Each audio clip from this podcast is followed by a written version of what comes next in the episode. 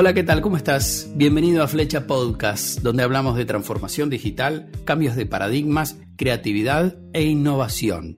Soy arroba Ariel Boé, Belarga OHE, en todas las redes sociales, y en este capítulo vamos a hablar sobre investigación de mercado. ¿Qué herramientas se utilizan? ¿Cómo recabamos la información que realmente me sirva a mí como organización? ¿Y cuán importante es la escucha en estos casos? ¿Y cómo se entrena esa escucha? Hoy presentamos a Josefina Bauer, de Nauta. Hola Ariel, muchas gracias. Yo soy Josefina Bauer de Nauta, que es una empresa que estudia el comportamiento de la gente, tratando de entregar hallazgos para entender por qué las personas hacen lo que hacen. Este capítulo de Flecha Podcast está presentado por sentipodcast.com, academia y productora online de podcasting. Somos especialistas en podcast corporativos, ideamos, producimos y creamos experiencias de aprendizaje para equipos en organizaciones. Para más información, sentipodcast.com. Hola Josefina, bienvenida a Flecha Podcast. ¿Cómo estás? Ariel, un gusto estar acá, feliz de la vida. Bueno, muy bien, nosotros también muy contentos. Te encontramos y quiero empezar a preguntarte sobre cómo es esto del proceso de investigación. Si es que lleva pasos a seguir, cómo se prepara un proceso para luego investigar, ¿cómo es esto? Vos sabés que es tal cual como dice la teoría, pero llevado a la práctica es como muy divertido. La primera parte es entender cuál es el objetivo, cuál es la necesidad, qué quiere saber la empresa, qué, qué dolor está teniendo, por qué quiere investigar. Y a partir de ahí se ve si tiene que ser un estudio más cual y más profundo, más de entender por qué hacen las cosas que hacen sus clientes, reales, potenciales, competencia, o si necesitan validar algo y necesitan mucha cantidad. Entonces se elige como un estudio quali, que se los conoce mucho a los focus groups, pero también hay otro tipo de metodología cualitativa, entrevistas, mini groups, mystery shoppers, etnografías, o si necesitan algo más cuantitativo de entender con porcentajes y estadísticamente representativos los resultados, que son las famosas encuestas. Ahí se hace un cuestionario para poder recabar la información y el cuestionario es eh, la estructura que te permite poder previamente entender qué es lo que vas a recabar y luego salís a preguntar a la gente. El otro gran secreto de la investigación es preguntar a las personas indicadas, porque las marcas tienen un target al cual están dirigiéndose. Y preguntarle a ese target real o al target al cual uno quiere acceder es primordial para tener la respuesta real, porque si no nos van a decir absolutamente cosas diferentes y no ayudan a tomar decisiones.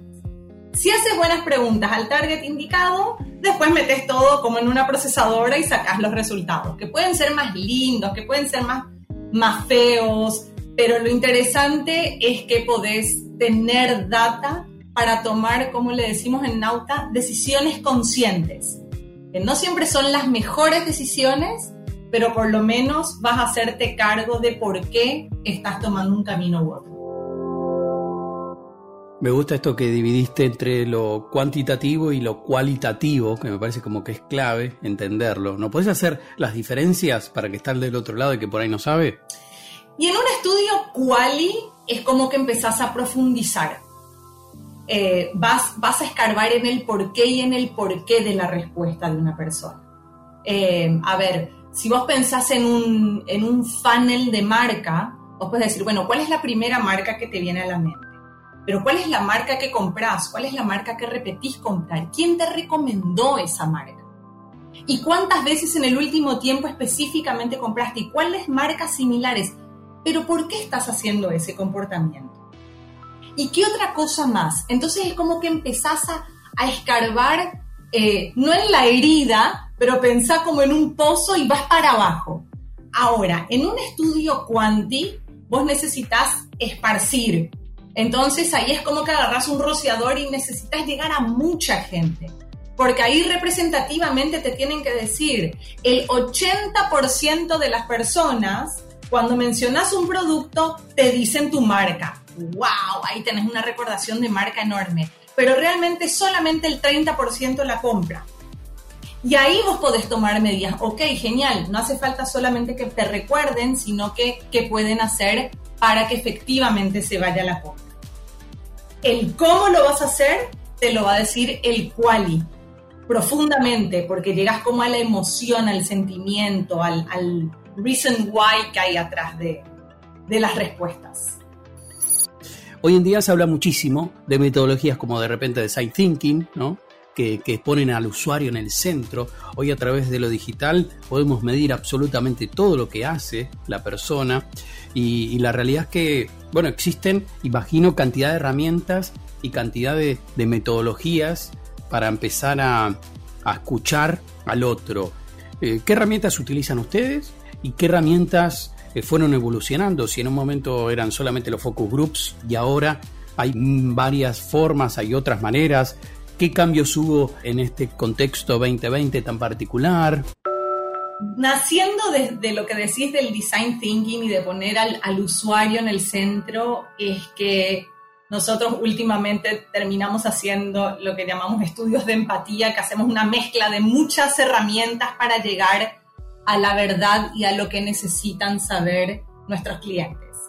¿Cómo fuimos evolucionando? Y bueno, cuando empezamos hace 17 años, eh, algo que dijimos en Nauta es que no nos gustaban hacer las encuestas en hogares, porque decíamos, ¿quién te va a responder en una casa? Tiene que ser la persona justa y que te abra la puerta y pensar, si hace 17 años sucedía, ya, ya nos estamos planteando eso, hoy en día nadie te responde en la casa. Bueno, muy pocas son las personas que te responden en la casa, ¿no? Pero de, de la encuesta en hogares, nosotros empezamos a hacer encuestas en, puntos neurálgicos. Eh, íbamos a un lugar y juntábamos mucha gente, hasta que nos dimos cuenta que las personas que estaban en la calle tenían no siempre el nivel socioeconómico que necesitaban nuestros clientes. Entonces empezamos a desarrollar cada vez más bases de datos para poder hacer encuestas telefónicas. Pero ya hace unos cuantos años, esas encuestas telefónicas sirven como un complemento pero desde que, desde que el Internet es tan parte de todos, desde que todas las personas tienen prácticamente un celular o todas las personas que le interesan a las marcas tienen un celular para llegar. Y es, es como que tienen paquete de datos, tienen redes sociales. Hoy en día las encuestas online es, es tan más fácil acceder al perfil de las personas. Claro, puede que no sea exacto, que tengas que complementar de una manera distinta, que tengas que hacer igual auditorías para tener la certeza de que los datos que recabas son los correctos, pero es como que vas de una evolución de tocar el timbre a llegar a personas con un mucho mejor perfil a través de las redes sociales o a través de los celulares con otro tipo de metodología. Lo mismo sucede en la parte de los focus groups. Los focus groups antiguamente, incluso en las películas, se ve lo de la cámara Gesell todos sentados, los gerentes mirando. claro, los gerentes mirando del otro lado, como si las personas que estuvieran sentadas en la mesa no saben que atrás del vidrio hay gente mirándolos, ¿verdad? O sea, eh, muy poco, muy poco natural el movimiento de una cámara Gesell. La evolución de eso, nosotros lo, vimos de, hacer reuniones más informales, reuniones donde la gente se sienta más cómoda donde pueda comer, donde pueda tomar. Y si estás investigando cerveza, dales de tomar cerveza, ¿no? O igual, igual nosotros investigamos gente adulta. Entonces, es como que, como que haces más ameno el, el momento y la gente se siente mucho más libre de poder responder. Y bueno, y, la verdad es que la pandemia y el aislamiento social conllevó a que, a que hoy los focus o, o los mini groups se hagan eh, a través de Zoom o a través de otras plataformas y ahí llegas, pero a todas partes del país con el mismo clic de distancia. Totalmente, y también creo que no siempre puedes utilizar el mismo método para eh, hacer una investigación, ¿no? Porque cambia muchísimo el target, el perfil, y sobre todo porque cada vez tenés presupuestos más limitados. Antiguamente la investigación la hacían solo las multinacionales, las empresas que tenían muchísimo dinero. Y hoy un emprendedor tiene que poder también saber cosas del mercado. O una, o una empresa que no sea gigante tiene que poder entender cuál es la percepción de sus clientes. Y ya que tocaste a los emprendedores, que, seguramente hay muchos que nos escuchan, yo creo que ahí hay, hay, una gran necesidad de entender a la importancia de investigar, la importancia de observar y encontrar, como decíamos antes, aquellos dolores o aquellas necesidades en donde quizás no está todo el mundo yendo y es ahí donde creo que está la oportunidad para el emprendedor, ¿no? Yo creo que ahí es donde eh, está la gran necesidad de entender cuán importante es mirar al usuario, cuán importante es observar a tu cliente para entender qué es lo que necesita, no darle lo que vos crees que necesita. Hace unos años inició la Asociación de Emprendedores en Paraguay y, el primer estudio que hicimos para la CEPI eh, hacía varias preguntas y una de ellas era eh, si fracasaron los emprendedores y cuál fue el motivo por el cual fracasaron. Eh, el primer dato es que 6 de cada 10 emprendimientos en Paraguay fracasaron. Y el tercer motivo de fracaso tiene que ver con no conocer el mercado. Hace un mes hicimos un estudio muy similar para la Asociación de Emprendedores de México. El dato de que 6 de cada 10 emprendimientos fracasan se mantiene en México, que es un país que no tiene nada que ver con Paraguay pero lo más resaltante es que el principal motivo de fracaso en México es la falta de conocimiento del mercado. Porque los emprendedores, y ahí yo me voy a asumir como emprendedoras que fuimos en su momento y que seguimos siendo, los emprendedores nos enamoramos de nuestra idea, de nuestro producto, y le preguntamos a la gente que está alrededor nuestro.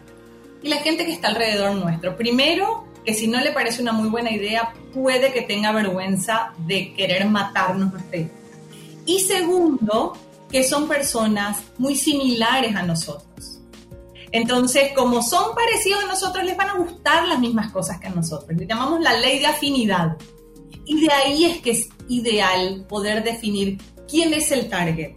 No son mis parientes, no son mis amigos, quiénes son los que específicamente irían a comprar el producto o el servicio que yo quiero vender y a esas personas preguntar.